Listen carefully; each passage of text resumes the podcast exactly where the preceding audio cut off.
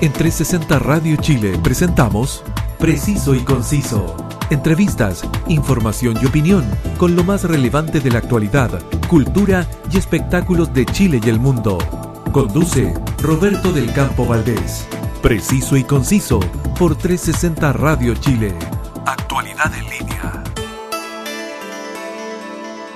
Saludos y gracias por estar siempre en la sintonía de Radio Chile la mejor programación y la más grata compañía musical 24/7, que llega a ustedes gracias a su señal web y descargando la app en tu móvil. Soy Roberto del Campo Valdés y esto es Preciso y Conciso.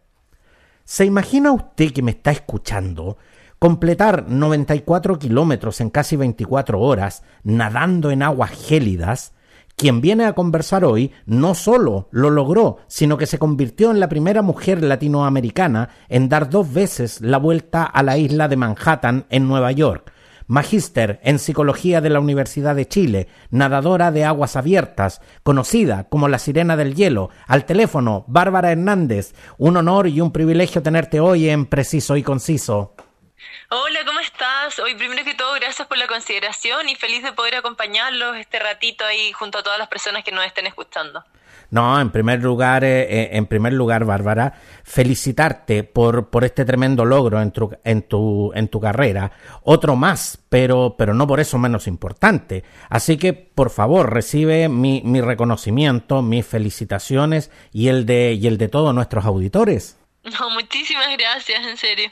Y en segundo lugar, eh, quiero, quiero agradecerte el que, el que estés acá porque, porque tienes una nutrida agenda que comienza a, la, a, las 5 de la mañana y pese a que tenías unos compromisos en este horario, te hiciste el tiempo para, para estar con nosotros y quiero que todos eh, eh, quienes nos escuchan lo sepan. Así que doblemente, doblemente agradecido contigo, Bárbara. Bárbara, ¿cómo, cómo estás? ¿Cómo, cómo, ¿Cómo te encuentras? Bien, o sea, estoy súper contenta de ya estar en Chile. Eh, me recuperé muy rápido, viajé con mi fisioterapeuta, que es, es Paulina Álvarez, y todo muy bien, ya el segundo día me sentía regio, eh, así que bueno, ahora en Chile acá estamos, estoy haciendo la cuarentena, así que recién puedo volver a nadar el día lunes, así que estos días he aprovechado de entrenar en, en casa y de descansar también, igual tengo algunos compromisos pendientes que son estas charlas eh, online que, que, que, realizo y ahí alguna, alguna que otra cosa además, pero todo bien, así ya recuperándome.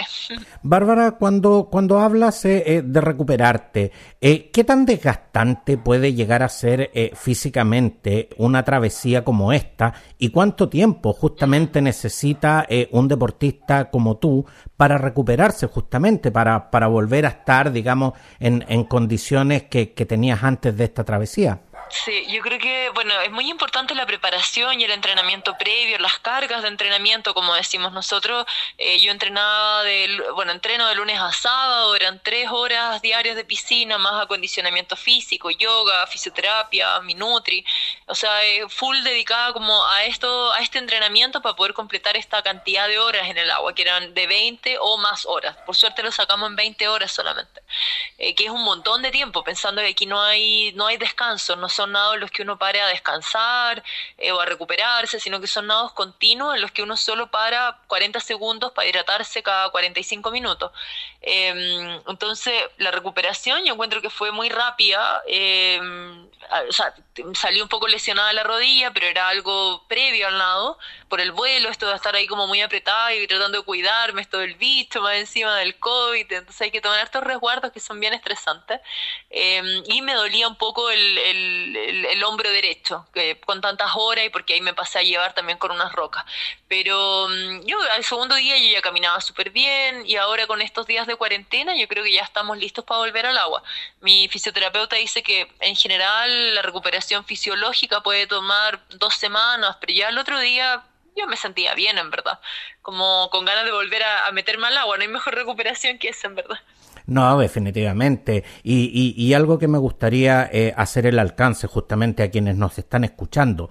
Tal como Bárbara nos acaba de mencionar, estos son nados continuos. Aquí, aquí de hecho, eh, tú no puedes ni siquiera eh, afirmarte de los botes que te auxilian de las embarcaciones, porque eso inmediatamente implica una descalificación Por lo tanto, eh, eh, tú, tú, tú, tienes que eh, estar en el agua moviéndote y además hidratándote y, y, y, además alimentándote dentro, de, dentro del agua. Sí, sí, así tal cual es. por reglamento uno no... A ver, y además uso un traje de baño normal, no ocupo ningún tipo de aislante del frío, ni neopreno, ni ningún tipo de grasa. Es un traje de baño normal y para el roce una cremita así como de guagua, para que no, no hiera tanto la piel Em, y nada más, o sea, gorra, lente y ya está, protector de oído. Eh, y en esas condiciones uno prepara estas maratones que son de 20 horas, eh, Canal de la Mancha fueron 12 horas y así son nados de ultra distancia. Bárbara, ¿cómo se hace eh, físicamente eh, para, para poder lograr esto, porque eh, digamos, los que, los que hemos eh, visto maratones, por ejemplo, sabemos que esto tiene una duración que es entre comillas, entre una, dos horas, digamos, pero, pero cuando tú estás en el agua, durante casi 24 horas, obviamente son horas en las que tú tampoco duermes. Entonces, ¿cómo, cómo se logra físicamente, cómo se logra físicamente esto? No tengo la menor idea. No, no sé, yo creo que es una mezcla entre, claro, la planificación, el equipo técnico, ahí eh, mi entrenador es el que se la juega, preparando las cargas, que son estos volúmenes de metros, de 8, 10 kilómetros diarios, todo lo que es el trabajo previo es muy importante, la nutrición, el cómo hacemos la recuperación de estos entrenamientos. Pero también hay una parte que, que ya es mucho más mental, que, que es el propósito, la determinación, el, el poder terminar estas carreras eh, ocupando todas las herramientas que, que entrenamos en su momento. Exactamente. Bárbara, tú estás en el mundo de la natación desde los siete años, pero tan solo desde 2014, cuando nadaste en el glaciar Perito Moreno, es que ingresaste al selecto mundo de las eh, nadadoras de aguas gélidas. ¿Qué significa para ti asumir estos desafíos eh, que, que para muchos de nosotros serían físicamente imposibles? No sé, yo creo que me lo tomo con harta responsabilidad eh, porque me importa mucho también lo que transmitimos con estos nados, con estos desafíos que parecen imposibles y que requieren, por cierto, todo una entrega, o sea, mental, física, una preparación, un compromiso que va más allá de, del, del logro, del éxito, entre comillas. Eh, es cómo planeamos estos desafíos y cómo los damos a conocer, cómo los comunicamos, cómo hacemos que las personas también eh, se den cuenta de que tenemos que soñar en, grande, que nos tenemos que atrever a perseguir nuestros propósitos, nuestros anhelos. Entonces, eso es lo que a mí me motiva, es como esa mezcla entre algo eh, súper como emocional para mí, que son estos nados, eh, y otro que ya es el entrenamiento y son todos estos aspectos mucho más concretos que, que me llevan a estar desafiándome continuamente, eh, tanto física como mentalmente. Porque tú has nadado en aguas que están al límite de la, de la congelación. ¿Cómo, cómo se entrena un, un, deportista de esta disciplina para, para soportar temperaturas que, que a cualquiera de nosotros nos podría matar de hipotermia? Eh, bueno, aprendemos a manejar distintos grados de hipotermia. No es que yo no sienta hipotermia o que no me duela. Eh, nos entrenamos, o sea, el entrenamiento físico es fundamental. O sea, la, rapidez, la técnica, el, poder fluir en estas condiciones tan adversas y también la parte mental, que lo hace determinante a mi gusto, como nuestros pensamientos, la determinación, el el, coraje con el que enfrento estos desafíos o enfrentamos estos desafíos los y las nadadoras en estas condiciones es lo que marca la diferencia también. Pero Bárbara, yo, yo de verdad, yo, yo no soy capaz de meterme a la ducha con agua fría. Eh, ¿cómo, ¿Cómo se trabaja justamente eh, para lograr que el cuerpo se adapte a, tan bajas temperaturas? Y un aspecto tremendamente, tremendamente eh, relevante, ¿cómo se alimenta un, un deportista que tiene que cumplir con estos desafíos? Yo creo que, o sea, bueno, el entrenamiento es como te describía y un poco, o sea, harto que ver también con la aclimatación, el cómo uno entra al agua y cómo uno va adaptando el cuerpo y la cabeza a estas condiciones. Y la alimentación yo creo que es súper importante eh, como una alimentación balanceada. La gente piensa que hay que ser más gordito o más gordita, que hay que tener más grasa para nadar en estas condiciones, y lo cierto es que no es así, porque la grasa te pesa en el agua, entonces, eh, y no es un aislante, la grasa que genera el, ser humano es muy distinta a la que generan los animales, que es una grasa eh, negra, le llaman ellos, de que efectivamente esa, esa, grasa sí sirve como aislante del frío. La nuestra, en verdad, eh, es una reserva energética que en las maratones el cuerpo no alcanza a ocupar, o en este tipo de nado, sino que el cuerpo prioriza siempre la proteína que viene desde la musculatura, entonces, por eso hay que tener como un equilibrio entre, entre lo que es la fuerza y en cómo manejamos la técnica y todo lo demás. Em, y eh, bueno, yo no casi no consumo carne, eh, me he ido como centrando en una alimentación más basada en plantas porque es lo que a mí mejor me funciona. Eh, me ayuda a recuperarme más rápido, me acidifica menos. la hidratación es fundamental, pero en general es una alimentación balanceada, como eh, con un equilibrio entre los carbohidratos, las proteínas que hay que consumir, no mucha, mucha hidratación, frutas, verduras. Yo creo que eso es lo fundamental, como desmitificar un poco que, la alimentación es como demasiado exclusiva o en, en este deporte al menos, por lo menos no. No, y algo, y algo también de, lo que me gustaría también eh, recalcar es el hecho de que eh, Bárbara logra eh, estos desafíos también porque ella es una deportista que entrena, que se prepara, que, que, su cuerpo está preparado para enfrentar estos, estos desafíos. Por lo tanto, también hacemos la salvedad de que esto no, no, no puede llegar y hacerlo cualquiera, por muchas ganas que se tenga. Eh, hay, que, hay que seguir un entrenamiento que es muy riguroso y que sobre todo está planificado por profesionales.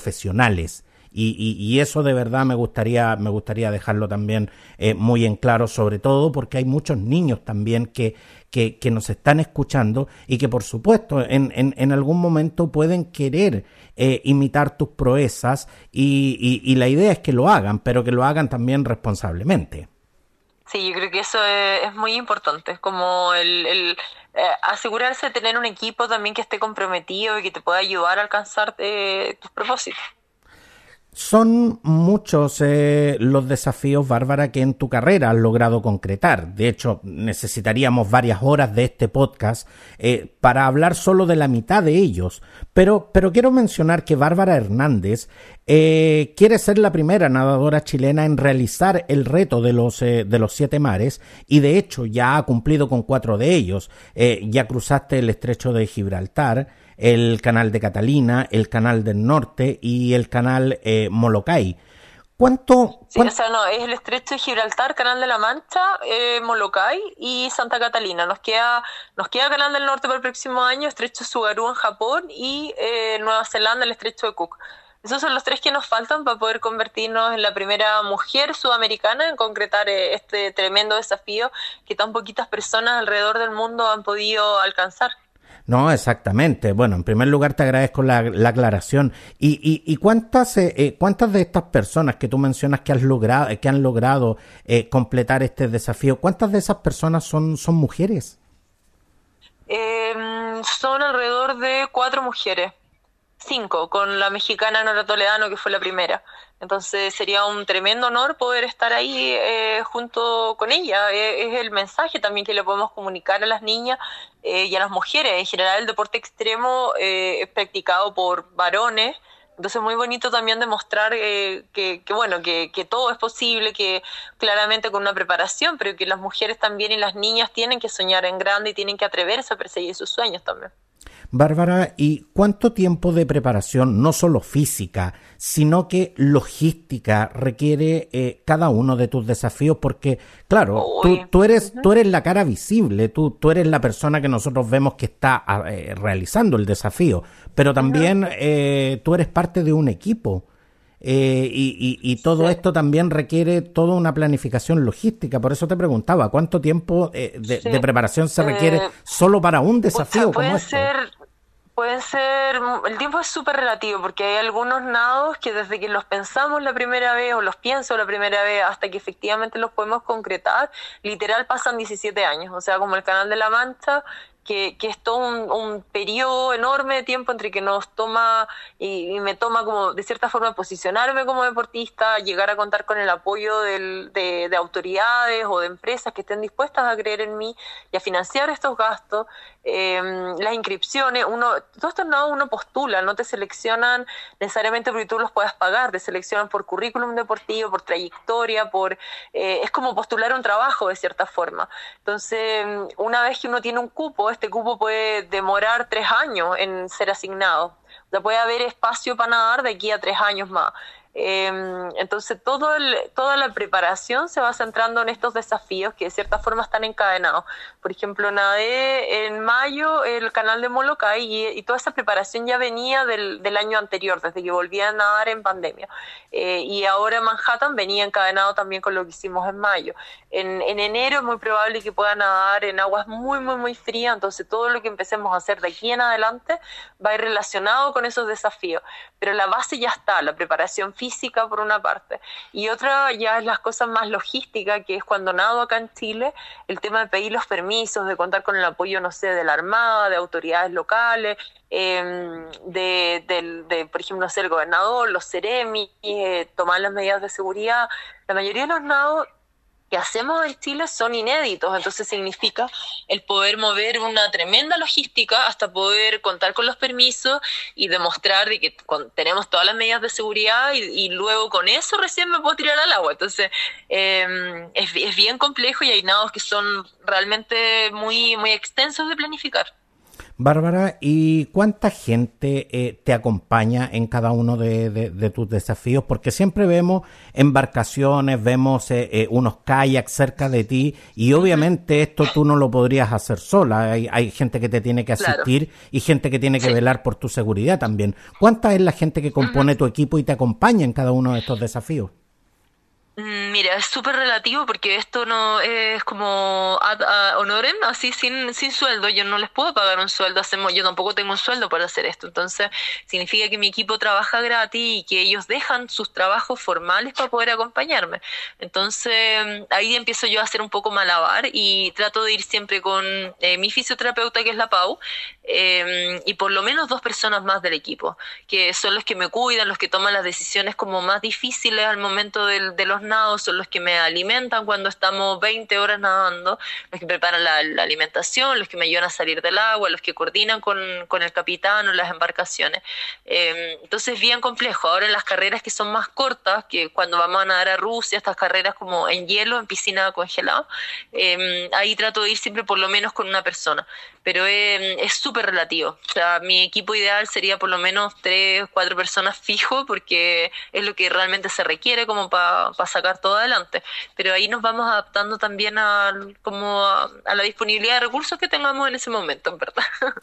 Bárbara, tú justamente, eh, eh, y, me interesa, me interesa justamente tocar el tema de la seguridad, porque eh, tú has nadado en lugares donde, donde, como lo decía, la sola exposición a la temperatura del agua podría matar a una persona. tú has nadado en aguas llenas de algas, contaminación y animales peligrosos como tiburones, mantarrayas, e incluso fuiste picada por una medusa cuando cruzabas el canal Molokai. ¿Cómo, cómo sí, una fragata portuguesa. Exactamente, una de las más peligrosas, de hecho. ¿Cómo resguardas tu seguridad cada vez que ingresas al agua y alguna vez has sentido el deseo de abandonar debido justamente al miedo a, a, que te ocurra algo?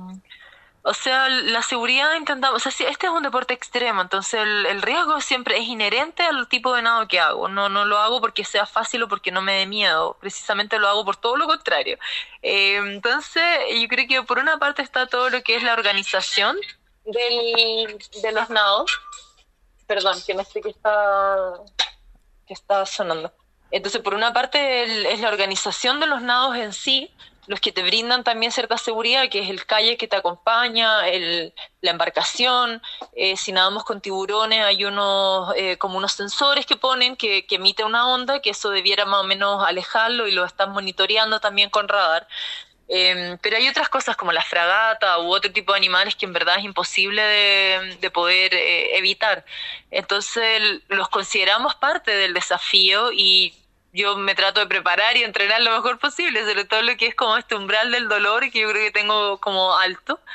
Eh, y yo creo que es normal también llegar a veces en algún minuto a pensar que no puedo más o que, no, o que estoy tan agotado, tan cansado, siento tanto dolor que, que crea que tal vez no voy a llegar al otro lado. Pero eso también se entrena. O sea, yo jamás le he pedido a mi equipo que me salga del agua y espero no, no hacerlo. Por eso eh, necesitamos prepararnos y entrenarnos tan a conciencia, es lo que marca la diferencia. ¿Pero alguna vez has estado asustada en el agua? Siempre estoy asustada en el agua. O sea, es como ir a nadar con tiburones, nadar 20 horas, o nadar en el hielo, nadar con focas leopardo. Eh, o sea, obvio que va a haber miedo. El tema no es si siento o no siento miedo, es como qué hago con el miedo, qué hago con el dolor. Eso es lo que nos define finalmente, no, no la emoción en sí. Exactamente, las emociones no se evitan, pero las emociones sí se pueden controlar y sí se pueden canalizar de una u otra manera. Bárbara, eh, sabemos que estás tremendamente requerida. Bueno, te dejo. Muchas gracias también a toda la gente que nos acompañó. Eh, gracias por tu tiempo también y por la oportunidad de poder eh, compartir. Así que espero que estés muy bien, cuídate. Definitivamente, quiero, quiero darte las gracias, eh, Bárbara Hernández, magíster en psicología de la Universidad de Chile, nadadora de aguas abiertas, conocida como la Sirena del Hielo y que hoy ostenta el título de la primera mujer latinoamericana en dar dos veces la vuelta a la isla de Manhattan en Nueva York. Muchas gracias, Bárbara, y nuevamente felicitaciones y muchas gracias por poner el nombre de Chile en lo más alto del deporte mundial. Gracias por la consideración y feliz de poder acompañarlos este ratito ahí junto a todas las personas que nos estén escuchando. Y recuerden que todas y cada una de las ediciones de Preciso y Conciso están disponibles en las más importantes plataformas podcast. Sígueme también en redes sociales. Gracias por su sintonía. Un abrazo y hasta la próxima en 360 Radio Chile. Esto fue Preciso y Conciso. Entrevistas, información y opinión con lo más relevante de la actualidad, cultura y espectáculos de Chile y el mundo, junto a Roberto del Campo Valdés. Preciso y Conciso por 360 Radio Chile. Actualidad en línea.